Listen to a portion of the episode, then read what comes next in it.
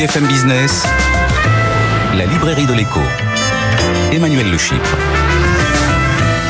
Bienvenue dans la librairie de l'écho, l'émission de BFM Business qui vous offre chaque semaine le meilleur de la littérature économique. Alors évidemment, pas d'émission sur les livres sans auteur, ils seront nos invités dans la première partie de l'émission. Et puis vous retrouverez ensuite nos critiques attitrés.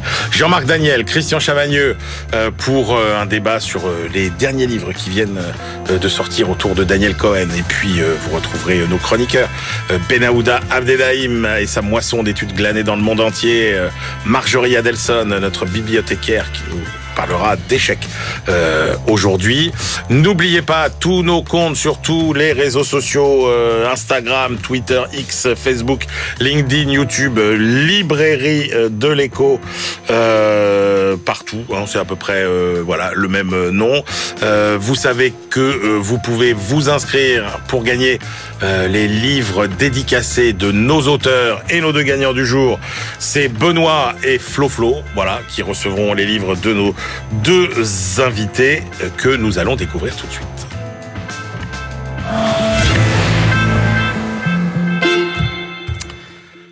Après des pénuries qu'on ne pensait plus connaître, après la flambée des prix des produits alimentaires, après les manifestations de paysans à travers toute l'Europe, comment va-t-on se nourrir demain? Qui va nous nourrir et à quel prix?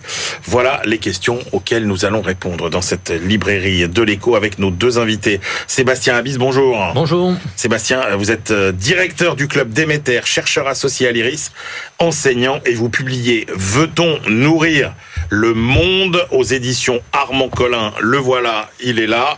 Sous-titre Franchir l'Everest alimentaire en 2050. Et puis alors, vous venez de nous l'apporter. Et je vous en remercie. Le Déméter 2024, monde agricole, cultiver, euh, cultiver la paix en temps de guerre.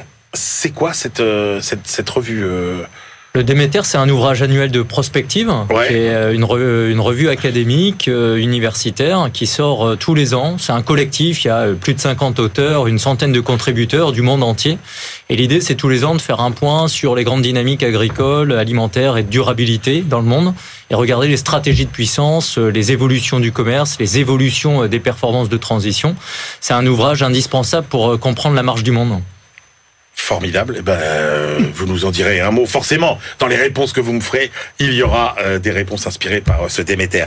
Et puis, Philippe Ducroquet, bonjour. Bonjour. Philippe, vous êtes économiste, ingénieur en agriculture. Vous avez été banquier, directeur général d'Unigrain et vous publiez, alors là, un ouvrage qui nous a un peu époustouflé. vous le publiez avec Jean-Paul Charvet. je vous le montre. C'est très lourd, c'est très gros, c'est très illustré. C'est l'Atlas l'atlas des politiques agricoles et alimentaires, et vous posez la même question. Euh, finalement euh, que euh, Sébastien Abyss. comment nourrir la planète C'est aux éditions du Rocher. Je commence avec vous, Philippe Ducroquet. Est-ce qu'on risque de connaître à nouveau des famines puisque manifestement vous dites qu'il y a eu une diminution, mais que cette diminution, eh bien, elle s'est interrompue. Alors, des familles peut-être pas, mais la sous-nutrition s'aggrave. Il y avait un milliard de personnes qui étaient en situation grave de sous-nutrition, et on est passé, on était descendu à 600 millions, et on est remonté à 800 millions avec le Covid, avec la, guerre en Ukraine, avec les, guerres civiles, et donc ça va plutôt dans le mauvais sens, et c'est surtout en Afrique. L'Asie va mieux, mais l'Afrique, euh, pour l'instant, ça se dégrade. Alors, un point très important, Philippe Ducroquet, les famines, la malnutrition, ça n'est jamais à cause d'une insuffisance de production. C'est-à-dire qu'elle n'est pas où il faut, elle n'est pas au bon endroit. Vous avez raison, il y a, il trop de nourriture d'une certaine manière. Simplement, elle n'est pas au bon endroit parce qu'il bah, y a des endroits où il y a des déserts, mais il y a aussi des endroits où, si vous voulez, les rendements n'ont rien à voir. Les rendements en Afrique sont de 7 cathos hectares, chez nous ils sont de 70 cathos, ils sont 10 fois plus. En Afrique on travaille un hectare et ici on travaille 100 hectares. Donc la, productivité est mille fois moindre. Donc ça n'a rien à voir, si vous voulez, on ne peut pas comparer. Mais vous dites les, les causes principales, c'est un, euh, les conflits armés. Et le retour des conflits armés, euh, la crise climatique et, donc les politiques agricoles. Il y, a eu, il y a eu le Covid aussi et, la guerre en Ukraine. Depuis euh, rien que le Covid et la guerre en Ukraine, sur deux ans, il y a 150 millions de personnes en plus qui sont qui sont sous-nourries, gravement sous-nourries. Alors, ce livre, euh, il analyse les, les, les, les, les causes des réussites et des échecs euh, des politiques agricoles et alimentaires menées dans une trentaine de pays sur euh, hein cinq continents. Euh, alors à chaque fois, hein, je, je, je, feuillette hein, pour vous, mais c'est extrêmement extrêmement illustré, beaucoup de cartes, de, de, de, de tableaux. quand on essaie de faire la synthèse de tout ça, qu'est-ce qui conditionne euh, finalement la réussite ou l'échec d'une politique euh, agricole Est-ce que c'est son orientation politique, par exemple? Est-ce que le fait que ce soit protectionniste, libéral, ou est-ce que ça joue pas? Alors, je suis parti de cette idée-là. Est-ce que parce que j'ai vécu longtemps en Afrique avec un quelqu'un que vous connaissez peut-être même pas, mais le milliardaire rouge, Jean-Baptiste Doumagne. Ah ben oui, bien sûr. Bon, et donc euh, Doumagne ne voyait que des chefs d'État, et moi je voyais les ministres d'Agriculture. Et je me disais qu'est-ce que je ferais à leur place? Est-ce que j'aurais une politique libérale, c'est-à-dire finalement pour pas qu'il y ait des émeutes de la faim, acheter du riz pas cher en Thaïlande Ou est-ce que j'ai une politique protectionniste, c'est-à-dire je développe euh, les, agriculteurs, l'agriculture, la transformation agricole Et finalement, la plupart des pays africains ont une politique libérale. Mais c'est un peu, euh, comment on va dire, d'apparence. Parce qu'en réalité, ils, achètent pas cher. Si vous voulez, il y a une coalition contre les paysans. Il y, a, un intérêt partagé entre les dirigeants en Afrique et les urbains pour éviter les émeutes de la faim. On préfère acheter pas cher dans, dans les, en Asie ou ailleurs, le riz par exemple, que de développer l'agriculture. Mais c'est quoi les, les conditions d'une politique euh, agricole euh, Alors, qui fonctionne? Ça, j'ai essayé de bien travailler là-dessus. Ouais. Euh, et il y a d'abord des préalables très importants. C'est un pays stable. Ouais. Hein, un pays, si vous voulez, Haïti. Madagascar, c'est pas stable. Hein. Il faut ensuite euh, qu'il y ait un peu de transformation agricole autour euh, pour que, euh, par exemple, la, Thaïlande a assez bien réussi parce qu'il y a des routes partout il y a des dispensaires, il y a des hôpitaux, il y a de, il y a, euh, de, l'industrie agroalimentaire autour qui absorbe les populations. Et donc il faut un ensemble de, si vous voulez, de paramètres qui font que euh, ça puisse marcher. Ensuite, il, y a, il faut l'agriculture. En agriculture, il faut un peu d'hybride. Il faut quand même des choses qui s'améliorent. On peut pas rester dans la tradition complète. Mmh. Donc il y a quelques hybrides qui coûtent pas forcément trop cher, un peu d'engrais. Hein, ça c'est du point de vue agricole. Et puis il faut des paysans organisés. Hein, en France, ça a marché parce que l'État et, le monde agricole ont travaillé ensemble depuis l'après-guerre. Euh, les États-Unis, pareil. En, Afrique, c'est souvent pas le cas. Pas toujours, mais c'est souvent pas le cas. Est-ce qu'il y a des pays euh, euh, dont vous vous dites euh, ils ont un potentiel extraordinaire et euh, d'autres qui dont, vous voyez qui gâchent complètement leur, leur chance. Alors justement, je me suis aperçu en faisant ce travail que c'est pas parce qu'un pays a des bonnes terres, je pense à la Zambie, je pense à Madagascar, qu'il n'y a pas de la sous-nutrition. Ça va pas ensemble parce que la, si vous voulez la gouvernance n'est pas bonne. Et donc, vous avez, la Zambie, le Zimbabwe, c'est remarquable. Hein. vous avez prix de revient, si c'est bien fait, moins cher qu'aux États-Unis. Mais ça, comme la gouvernance est mauvaise, comme euh, il y a beaucoup de corruption quand même en général, hein, les les, euh, les achats, euh, les achats à l'étranger, au Vietnam, au Cambodge, en Thaïlande, c'est pas gratos. Hein, il y a, y a, beaucoup de gens qui se servent en passant. Et donc ça, ça fait ça fait que c'est difficile d'échapper au libéralisme. Vous dites qu'il y a euh, une stratégie qui est toujours gagnante, c'est ce que vous appelez le pluriel. Oui. C'est-à-dire ça, consiste en C'est cet ensemble, c'est tout cet ensemble de euh, d'ingrédients qui font que si y a un pays stable, si euh, la politique agricole est bien soutenue dans la durée de la même manière, si euh, les engrais sont mis au bon endroit, euh, si vous voulez, si, il y a des pays où euh, qui marchent bien, hein, alors où il y a des pays aussi où l'argent du pétrole est utilisé pour l'agriculture. Mmh. En général, c'est la malédiction. Alors Nigeria, catastrophe. Dès qu'il y a eu du pétrole, terminé. Et l'agriculture est tombée. L'Algérie par rapport au Maroc, n'a pas très bien réussi parce qu'elle a... alors qu'elle a un potentiel extraordinaire. oui, agricole moyen, on va dire, hein, pas extraordinaire, mais il y a un potentiel agricole. qui n'est pas exploité. elle n'a pas aussi bien réussi que le Maroc. Parce que le Maroc a bien développé son agriculture, y compris les petits paysans, pour amortir les chocs, si vous voulez, les années de sécheresse. Euh, est-ce que, compte tenu euh, de ce qu'on anticipe sur euh, le changement climatique, etc. Est-ce qu'il y a des régions qui vous semblent vouées à une sorte d'inexorable déclin? Euh, et d'autres qui vous semblent au contraire amenées à, à, à, prospérer Ça va quand même changer la donne, euh, le, le, dérèglement climatique. Alors là, il y a un peu de théorie là-dedans, mais la Russie évidemment, puisque le réchauffement climatique, il y a tout le permafrost qui devrait se décongeler au bout d'un certain temps. Donc la Russie pourrait, elle est déjà le premier exportateur mondial de céréales, elle pourrait doubler ses exportations. Mais ça, c'est pas à gagner, hein, c'est pas demain matin. Par contre, vous avez, bah, vous voyez, en Afrique, il y a quand même des endroits où, où malheureusement euh, le, désert euh, euh, progresse, hein, et, ça, ça fait que des pays comme le Tchad, le Niger, le Mali sont de plus en plus en difficulté, de plus en plus dépendants. L'Afrique, il y a des études qui ont été faites là-dessus. D'ici 2050, devrait multiplier sa production entre 3 et 5 pour se nourrir. C'est impossible. C'est impossible. Ils seront de plus en plus dépendants. Comment vous évaluez le, potentiel d'augmentation de, la production agricole euh, euh, mondiale dans les années euh, à venir? Vous dites en fait qu'il y a une incertitude concernant ce potentiel de production qui dépend finalement du climat, de l'eau, des, des, surfaces et des rendements bien évidemment. Donc de la technologie un peu quelque part. Oui, la technologie pour beaucoup, mais si vous êtes au Botswana par exemple, Botswana c'est du désert. Bon, faut pas demander aux gens de faire de la production agricole. Et c'est normal, comme ils ont du diamant, qu'à la limite, qu'ils utilisent cet argent du diamant pour nourrir leur population qui est très faible. À l'inverse, euh, l'Afrique, elle, a quand même du potentiel. L'Afrique, c'est un pays qui a de la réserve de terre. En Asie, il y a pratiquement plus de réserve de terre. Il y a des terres agricoles disponibles, il y en a pratiquement plus. En Inde, en Chine, fini, terminé. Euh, par contre, en Afrique et en Amérique latine, vous avez encore un, certain potentiel de terre.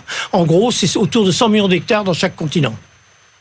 Alors, euh, Sébastien Abyss, vous vous posez, euh, vous posez l'équation fatale, j'ai envie de dire. C'est en gros l'horizon 2050.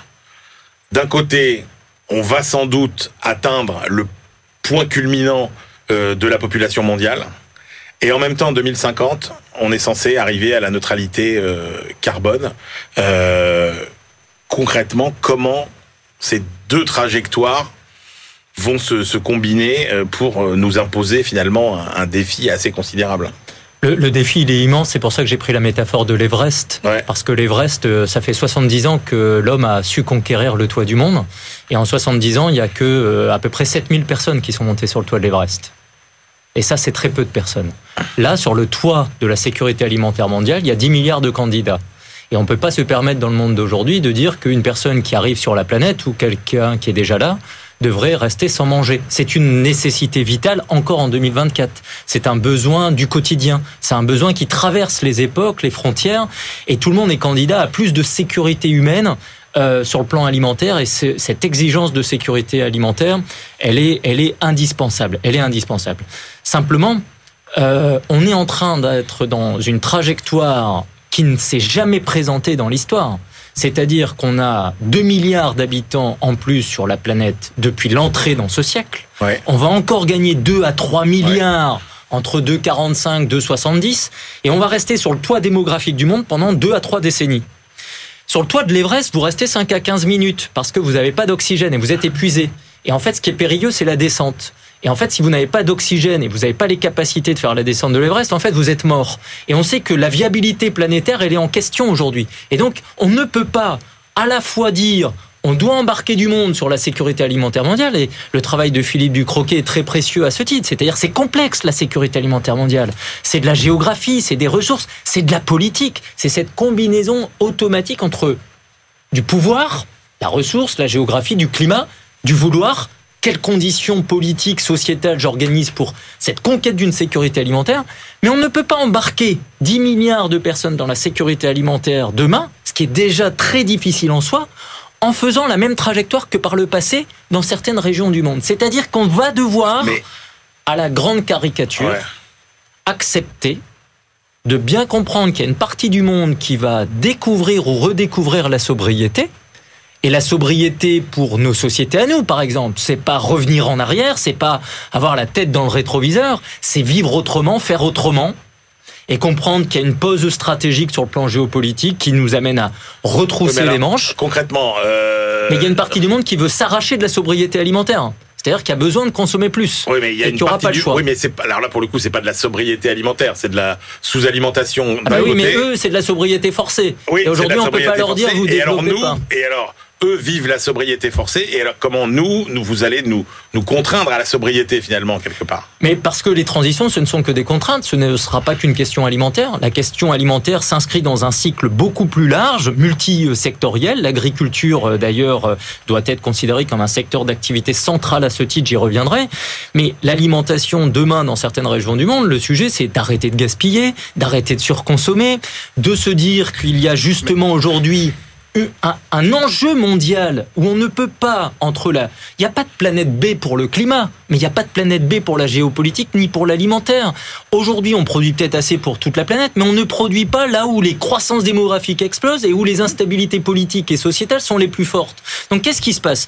Il y a un bout du monde aujourd'hui qui veut sortir de la sobriété, aller de l'avant, consommer, y compris d'un point de vue alimentaire, et il y a une partie du monde qui s'illusionnerait presque de pouvoir rester dans le même état de confort stratégique dans lequel il est. Et eh ben de la même manière qu'on redécouvre en Europe qu'on peut mourir de, euh, de problèmes de pandémie ou qu'il peut avoir une guerre sur le continent européen, les prochaines années, les Européens vont redécouvrir l'importance d'une alimentation et donc devoir faire quelques arbitrages de dépenses et vont redécouvrir une chose, c'est que il y a un secteur qui est en phase avancée des transitions écologiques et des transitions de pratiques c'est le secteur agricole, qui est beaucoup plus que d'autres secteurs d'activité, déjà dans la sobriété. Qu'est-ce qui est insoutenable aujourd'hui dans la trajectoire Alors, concernant la production, euh, c'est-à-dire comment il va falloir produire euh, demain Quelle est la, grande révolution? La grande révolution, c'est plus rien jeter.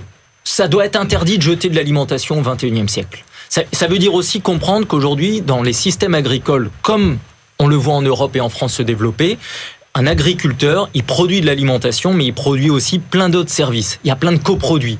On va vers de la bioéconomie, on va vers de l'écologie circulaire. Oui, mais alors le problème, c'est que tout ça, ça n'est quasiment pas rémunéré aujourd'hui. Bah, c'est tout, le problème. Tous les services rendus autres eh ben, que la pure eh ben, production eh ben, de produits agricoles. C'est bien ce que j'essaye d'expliquer de, dans cet ouvrage, c'est qu'en fait, il faut raisonner mondial d'un côté, mais il faut aussi que chacun ait des engagements cohérent. C'est-à-dire, on ne peut pas en Europe ou en France dire, écoutez, l'agriculture, il faut qu'elle nourrisse. En même temps, elle doit entretenir les paysages. En même temps, elle doit aller chercher de la soutenabilité. Elle doit décarboner. Elle doit proposer de l'alimentation santé. Elle doit proposer, par ses productions, des biomatériaux pour faire les nouvelles constructions et bâtiments de demain dans des villes qui, en fait, découvrent, non pas qu'elles sont intelligentes. Les villes découvrent que les territoires ruraux et agricoles sont intelligents aujourd'hui. On a, on nous a bassinés avec les smart cities.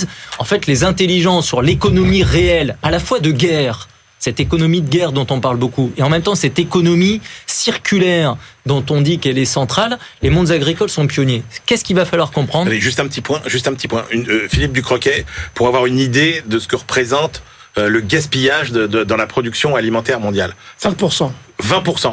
20 à 30%. C'est-à-dire, il y a 20 à 30% aujourd'hui de la production euh, agricole qui, qui, devrait être consommée et qui, disparaît. Pas. Mais c'est pas le même problème pour les riches et pour les pauvres. Si vous voulez, parce que dans les pays pauvres, moi je suis assez heurté par la notion de productivité. La productivité, en Europe, en Occident, c'est un mauvais mot, c'est un gros mot en Afrique, c'est pas un, mauvais mot. Hein. les gens, ils produisent avec un rendement dix fois moins. Ils ont, besoin de productivité. Donc, on parle pas des mêmes choses.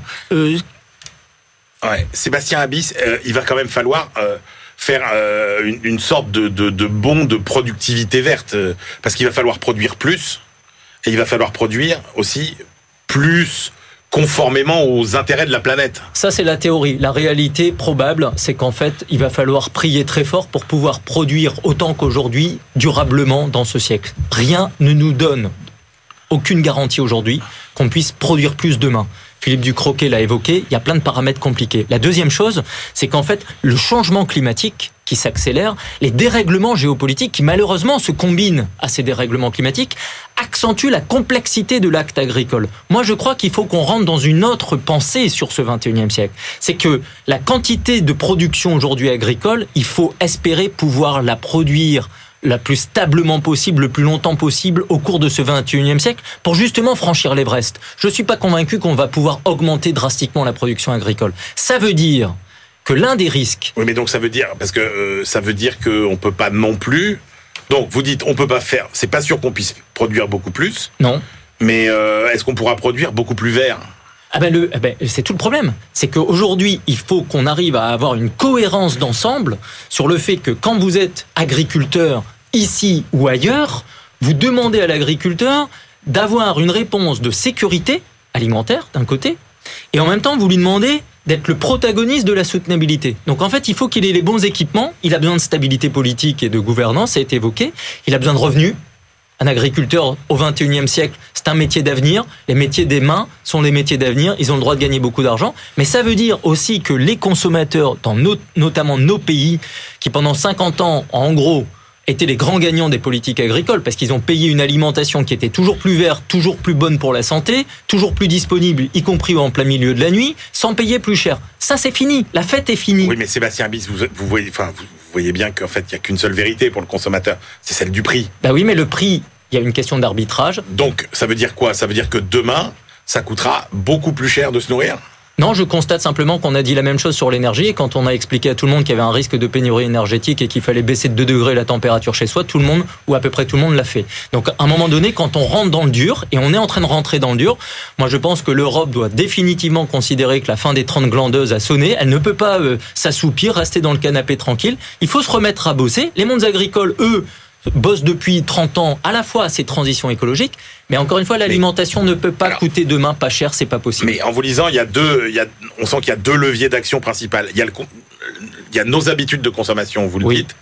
Euh, et, et, ça, euh, les, je veux dire, le, c'est assez, enfin, je veux dire, les premiers efforts, ils sont assez faciles à faire. Ceux que vous citez sur l'électricité, suffisait juste de faire un peu attention. Mais on n'est pas vraiment rentré dans le dur. Là, ça veut dire quoi rentrer dans le dur pour nous en matière d'alimentation? Et puis le deuxième levier que j'aimerais que vous évoquiez, c'est aussi tout ce qui concerne euh, la gouvernance, parce qu'on voit bien à travers ce que vous dites que d'un côté il y a les productions, que de l'autre côté il y a euh, les bouches à nourrir et que si on n'organise pas quelque chose de différent au niveau mondial, on n'y arrivera pas. Je vais vous dire, sur le plan alimentaire, encore une fois, déjà, au-delà de, des gaspillages, l'éducation alimentaire, plus que jamais, sera indispensable dans l'école de demain. Ça fait partie des savoirs fondamentaux et l'éducation alimentaire, c'est aussi un incubateur à faire vivre les uns et les autres ensemble parce que l'alimentation, il ne faut pas oublier la dimension sociale, plaisir, brassage culturel. L'autre chose, c'est les arbitrages de dépenses.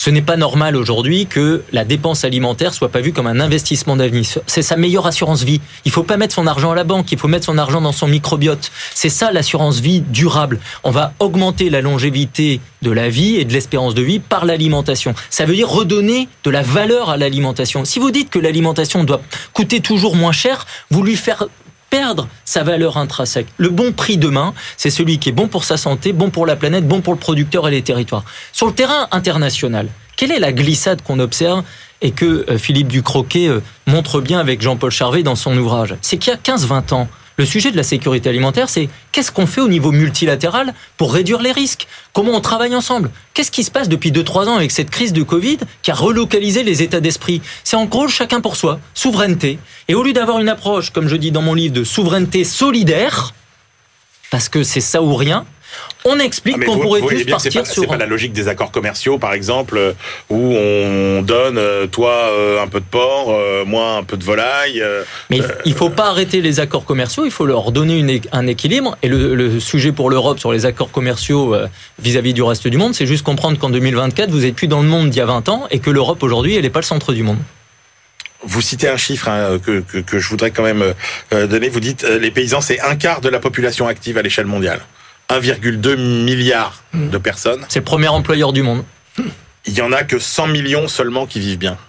À peu près, oui, parce que dans la crasante majorité des pays, encore une fois, Philippe peut en parler, les, paysans ne sont pas regardés à leur juste valeur. Non, je peux rajouter quelque chose là-dessus. Les, les, petits paysans, ils avaient en moyenne un hectare il y a, a 30-40 ans. Maintenant, ils n'ont plus qu'un demi-hectare. Donc ça veut dire qu'ils sont appauvris. Certains sont partis, mais malgré tout, ceux qui sont restés, sont ceux qui ont profité, c'est les, les, les, grandes multinationales, les, les, holdings agroalimentaires. Ils, ils représentent le peut-être le un millième, même pas. Ils représentent 5 000 à 10 000 holdings dans le monde, hein, surtout en Russie, en Ukraine ou en Amérique latine, et ils représentent déjà 20% des surfaces agricoles. Donc les gros holdings ont de plus en plus de surfaces et les tout petits paysans se prolétarisent de plus en plus. Ils ont de moins en moins de surfaces disponibles.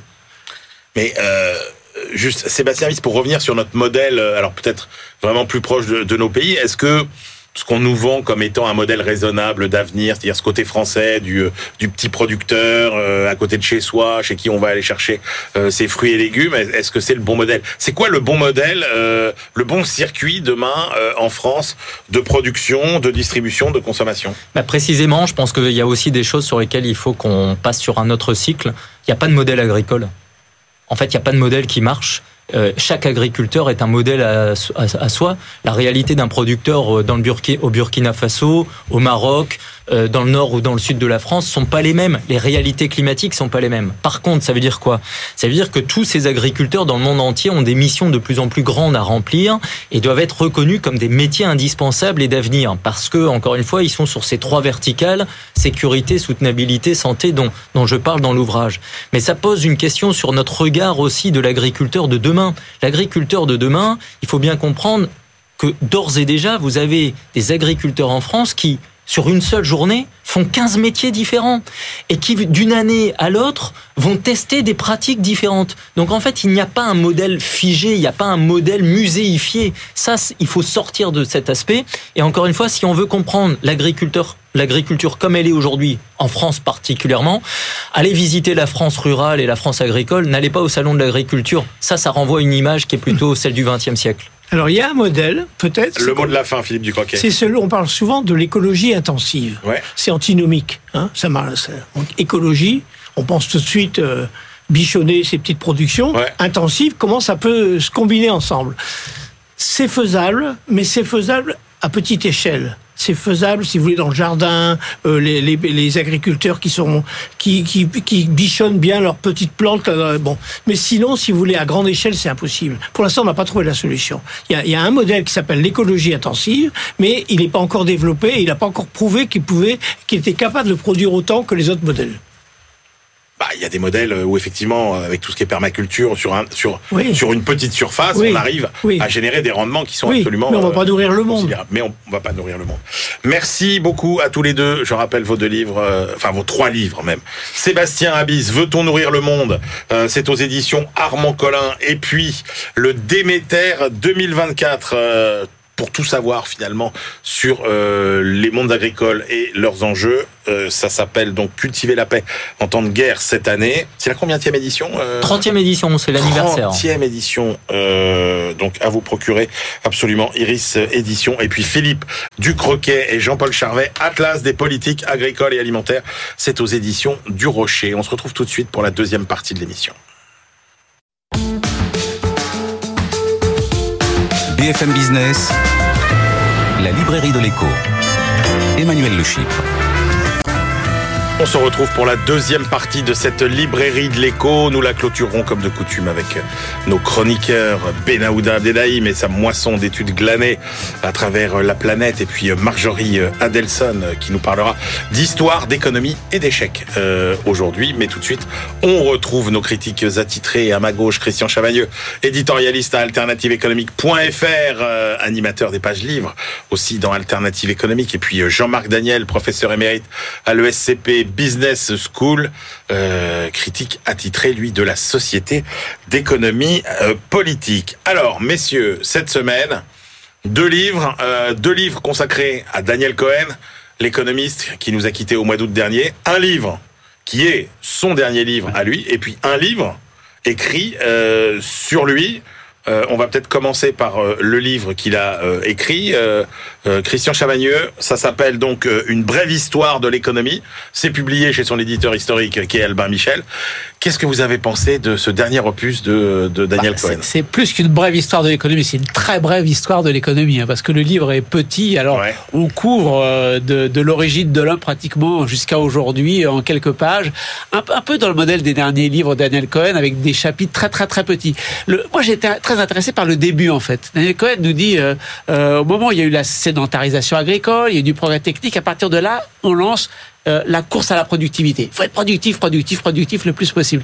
Mais il nous donne des chiffres qui sont très étonnants. Parce qu'il nous dit cette course à la productivité va être efficace, il va y avoir de plus en plus de productivité, mais comme il y a plus en plus de gens, ce qui revient pour chacun reste assez stable. Il nous dit que le salaire mesuré en, en, blé euh, qui mmh. était versé au XVIIIe siècle à Babylone avant Jésus-Christ et celui qui est versé en 1780 au XVIIIe siècle en Angleterre après Jésus-Christ, c'est le même.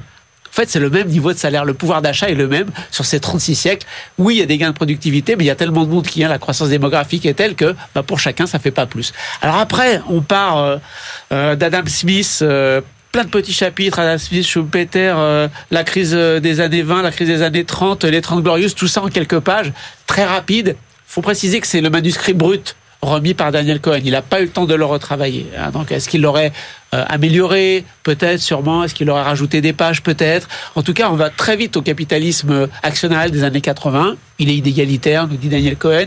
Se rajoute la transition numérique. On savait déjà avec son précédent livre, et là, il nous le redit, que c'est pour lui un asservissement digital, plutôt de l'homme, pour faire attention à ça. Plus la transition numérique, il dit, ça, la transition, la transition écologique, pardon, et là, dès la première page, il nous dit, courir après la croissance comme des malades, c'est devenu complètement vain. On ne peut plus faire ça.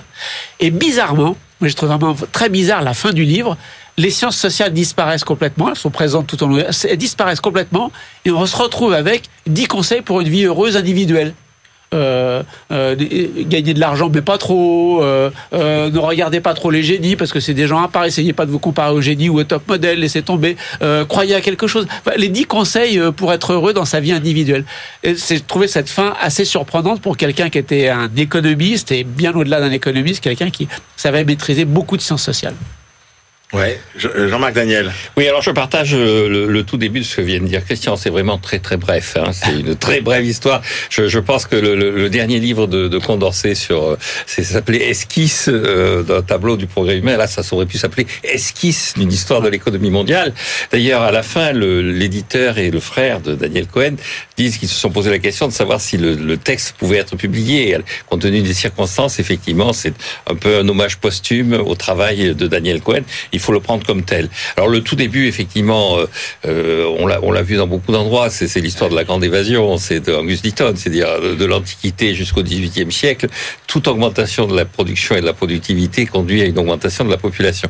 Et donc euh, il n'y a pas de gain individuel lié, il n'y a pas de véritable croissance entre l'Empire romain et, et l'Empire de Napoléon. Alors après, effectivement, on passe très très vite. Euh, à l'époque moderne. Parce que j'ai trouvé intéressant, c'est le, le, le, portrait qu'il fait de Malthus. Il y a un passage assez long sur Malthus.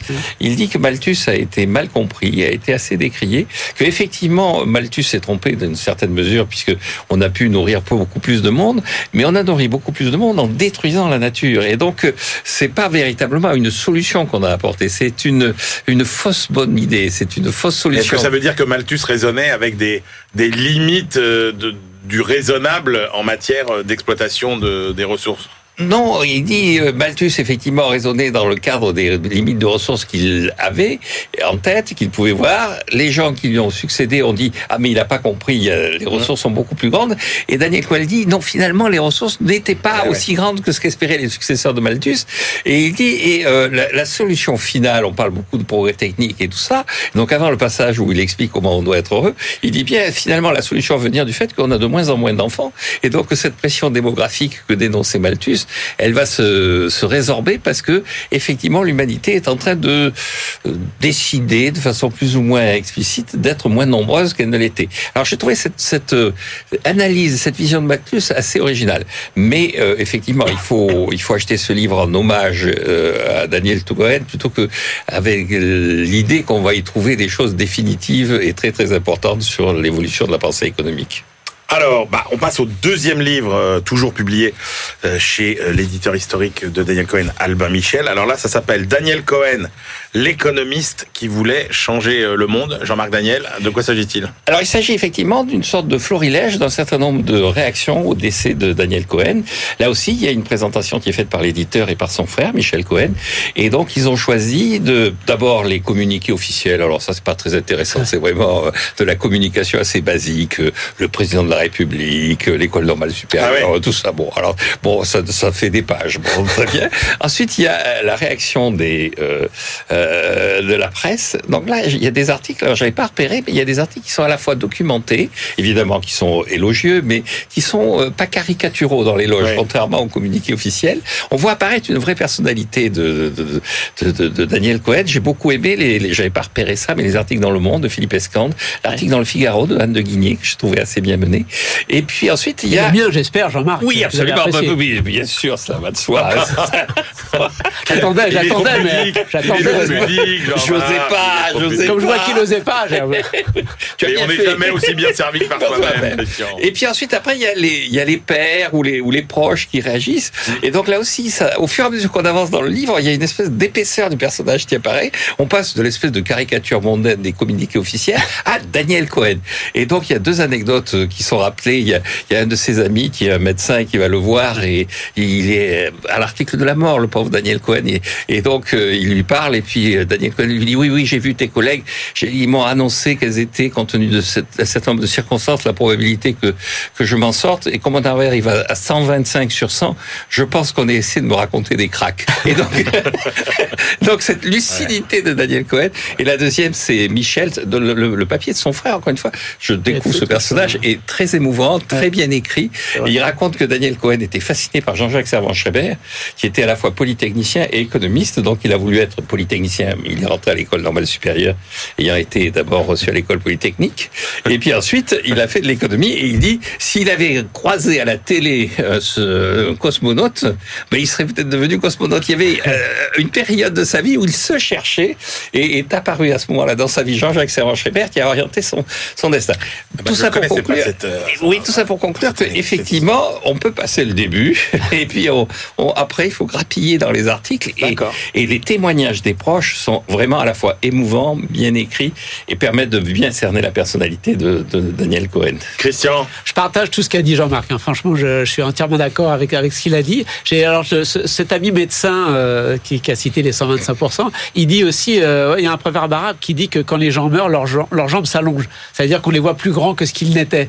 Euh, Il dit, mais du coup, de son vivant déjà, Daniel avait déjà euh, les jambes bien, bien longues. Et je trouve que c'est ce qui ressort. C'est un économiste dans la cité. Il a très longtemps fait des papiers avec euh, plein de maths, mm. des trucs publiés uniquement pour les académiques. À un moment donné, il a arrêté. On regarde ces dernières années, il n'y a plus de papiers académiques de Daniel Cohen. Il a préféré faire des livres pour le grand public, pour que l'économie soit à la portée de tous. Il a préféré conseiller les princes, les princes du Nord, les princes du Sud, grâce par la, par la Banque Lazare. Bon, ça, avait été, ça lui était reproché à un moment donné, mais il conseillait par la Banque Lazare euh, les pays qui ont besoin de restructurer leurs dettes, et donc il les aidait à restructurer leurs dettes vis-à-vis des pays ou des banques créancières. Euh, on trouve aussi un économiste qui est un bâtisseur institutionnel. Il crée le département d'économie à l'ENS mmh. Ulm à Paris. Il crée avec Thomas Piketty l'école d'économie de Paris.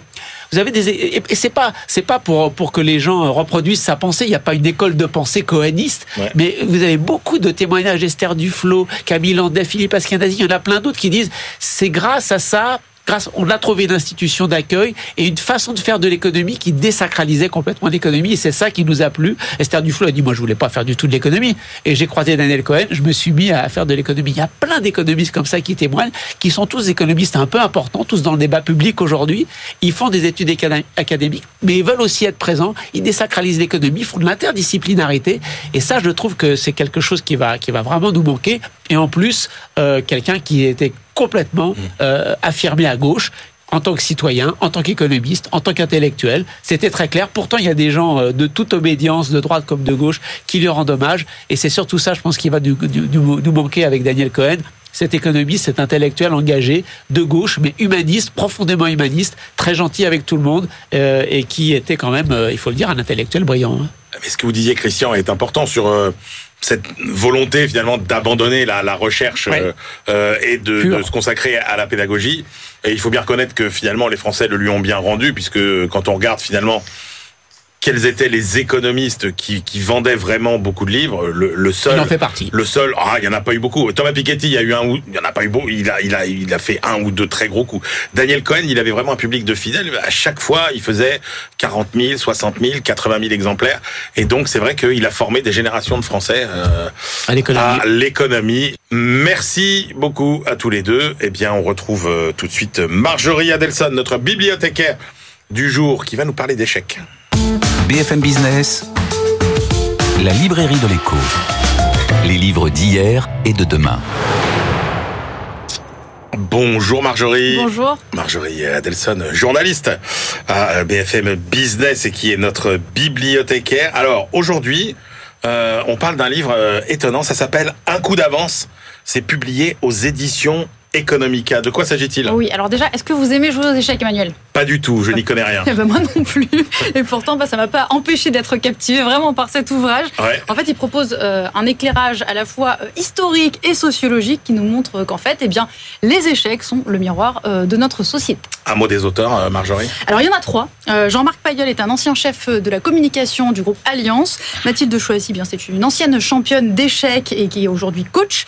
Et enfin, Bachar Kouatli est président de la Fédération française des échecs. D'accord. Alors l'un des intérêts du livre, c'est d'expliquer le rôle des échecs dans l'histoire. Oui, bah, il revient par exemple sur l'impact de la défaite de la Russie lors des championnats du monde d'échecs euh, contre euh, les États-Unis. Ouais. Voilà. Et plus récemment, avec la guerre en Ukraine, je ne sais pas si vous avez vu passer ça dans les médias, mais la Fédération d'échecs a annoncé qu'elle changeait de continent, elle a quitté l'Europe pour se rattacher à la Russie. Alors le livre nous explique voilà en quoi les échecs, eh bien, c'est de la géopolitique aussi. La Fédération russe n'est plus rattachée à l'Europe, mais à l'Asie, ouais, comme quoi. Et les échecs, c'est aussi un outil de soft power. Oui, alors initialement, c'était plutôt euh, un outil de stratégie euh, militaire, mais très vite, c'est devenu euh, un symbole de l'intelligence, très utilisé notamment dans la communication politique. D'ailleurs, Ronald Reagan ou plus récemment Donald Trump n'ont pas hésité à poser officiellement devant un échiquier pour se donner une forme de prestance à l'image. C'est rien si ce sont de vrais joueurs. ah, mais ça, on ne sait pas, voilà. c'est la magie de l'image. Alors, l'autre intérêt du livre, eh bien, c'est qu'il nous raconte comment la pratique des échecs a évolué au rythme des technologies. Oui, alors déjà, en 48, j'allais dire, je ne sais pas si vous vous souvenez, mais vous étiez peut-être pas né, Alan Turing avait euh, développé un algorithme de jeu d'échecs. Alors aujourd'hui, la pratique, ah euh, ouais, ouais c'est, ça date quand même. Aujourd'hui, la pratique, elle est majoritairement euh, numérique. Beaucoup de championnats d'ailleurs se jouent en ligne, et même l'apprentissage en fait a été amélioré par la digitalisation. Les plus grands champions du monde s'entraînent grâce à toutes sortes de bases de données qui sont extrêmement complexes et grâce à la puissance informatique. D'ailleurs, pas mal de secteurs aujourd'hui ont peur des progrès de l'IA, mais c'est pas du tout le cas euh, des échecs, puisque de toute façon, on sait depuis longtemps que l'ordinateur, eh bien, on peut battre l'homme lors d'une partie d'échecs. Et eh bien voilà, ce petit voyage euh, dans l'histoire des échecs. Merci euh, beaucoup, Marjorie Adelson. C'est l'heure de retrouver notre globetrotter. Je ne sais pas s'il est joueur d'échecs. On va lui poser la question. BFM Business, la librairie de l'écho. Les livres d'ailleurs. Benaouda Abdedaïm, joueur d'échecs Benaouda ou pas Non, plutôt de dame quand j'étais enfant. Ah voilà, donc pas plus que nous.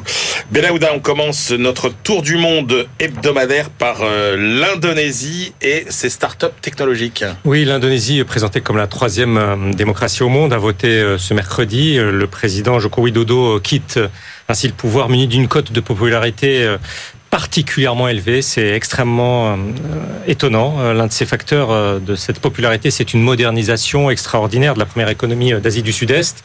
Dans une note, le gestionnaire américain d'actifs PIMCO a mis en exergue d'énormes progrès dans le numérique et nous en avons ici dans ce travail de recherche toute l'illustration. C'est une publication conjointe de l'Institut SMERU de Jakarta et de la Banque asiatique de, de développement.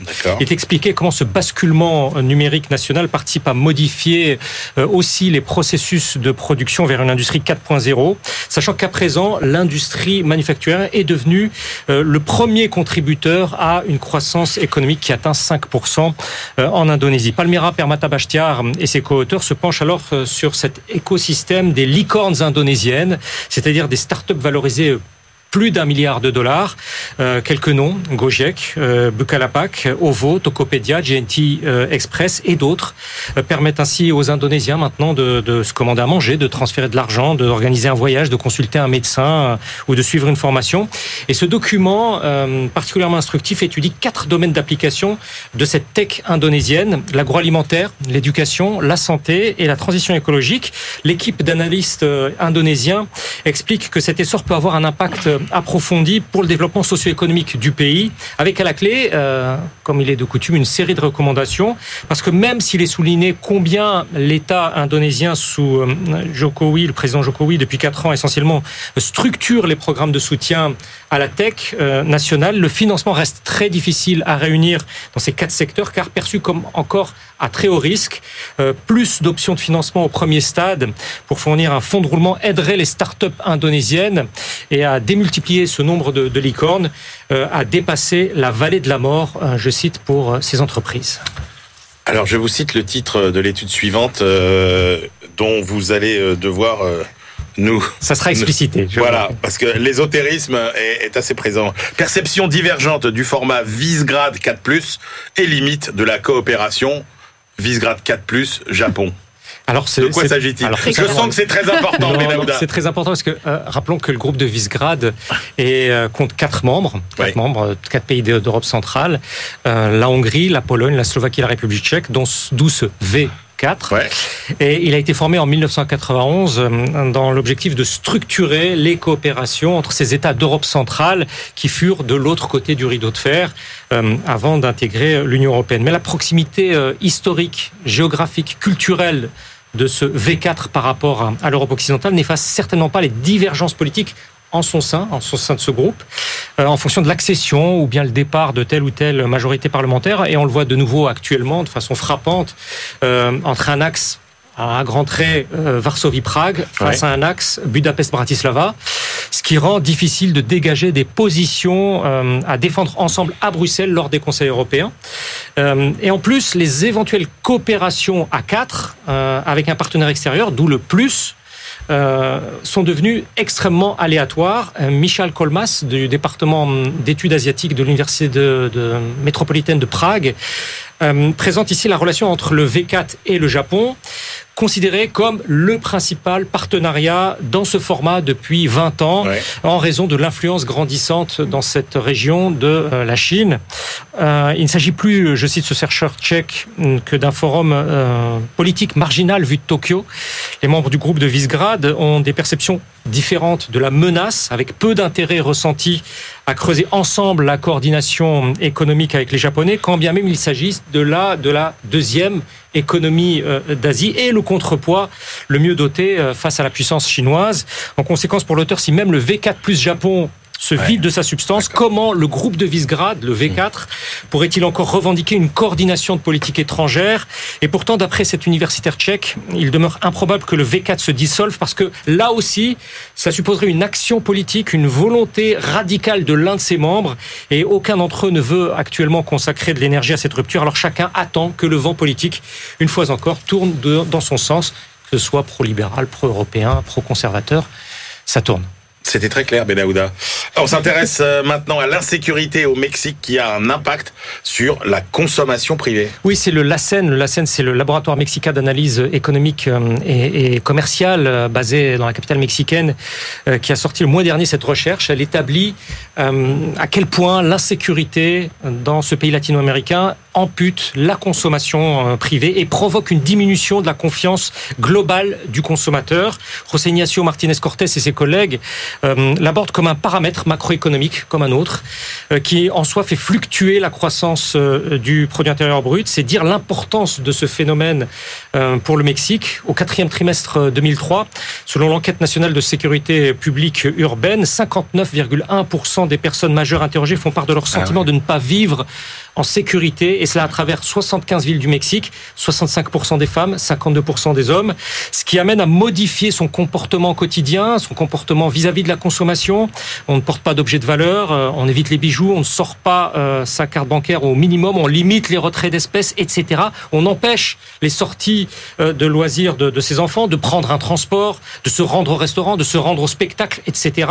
Ce qui cumulé aboutit, y compris à une décélération des achats de fin d'année. Donc ça le quatrième trimestre par rapport au potentiel a priori du niveau de vie, du niveau de pouvoir d'achat euh, des Mexicains. Et ces économistes sont amenés à évaluer ce paramètre de l'insécurité dans les pronostics de consommation, car une majorité des Mexicains interrogés pensent qu'au mieux cette situation se stabilisera. Un quart pense qu'elle va empirer, sachant qu'au sein de l'OCDE, le Mexique se classe sur cet indicateur de sécurité publique et de sentiment à son égard déjà extrêmement en retrait, euh, avec euh, de loin le taux euh, d'homicide le plus élevé, dix fois la moyenne de, de l'OCDE. donc la perception de l'insécurité combinée aux anticipations d'inflation, d'emploi et de taux d'intérêt risque de peser, d'après cette analyse, sur les dépenses des ménages mexicains. 2024 se profile comme la clé pour se surmonter, je cite, ces défis de l'inquiétude mexicaine le coût de l'insécurité. Merci beaucoup. Benahouda Abdelhaïb, allez, c'est l'heure de nos ultimes choix. BFM Business, la librairie de l'écho. Les livres de la dernière minute. Christian Chabagneux, quel est votre dernier choix pour aujourd'hui? Bah, Puisqu'on est en vacances, pour ceux qui, sont, qui ont la chance d'être en vacances, j'ai pris un roman économique, euh, ah. Le voyage du Salem. Alors, le Salem, c'est un pétrolier qui euh, part euh, du Moyen-Orient, qui doit amener du pétrole au Havre, et arrivé en face des côtes sénégalaises, accident, feu, il coule complètement. Donc les autorités sénégalaises se disent, on va encore se taper une marée noire. Rien du tout. En fait, le Salem est rempli d'eau salée, alors qu'il est rempli du pétrole au Moyen-Orient. Où donc est passé le pétrole? Qu'est-ce qui s'est passé? Ah, euh, Alors, je vous le dis tout de suite parce que c'est, je, je, enfin, je, je divulgue rien puisque vous, on le sait dès le début, c'est une escroquerie. Euh, le pétrole est passé ailleurs et euh, on a rempli le bateau d'eau salée pour euh, pouvoir toucher l'assurance et, euh, et, en même temps vendre le pétrole d'un côté et toucher l'assurance du pétrole de l'autre. Comment ça s'est passé? Donc l'auteur va chercher, va enquêter.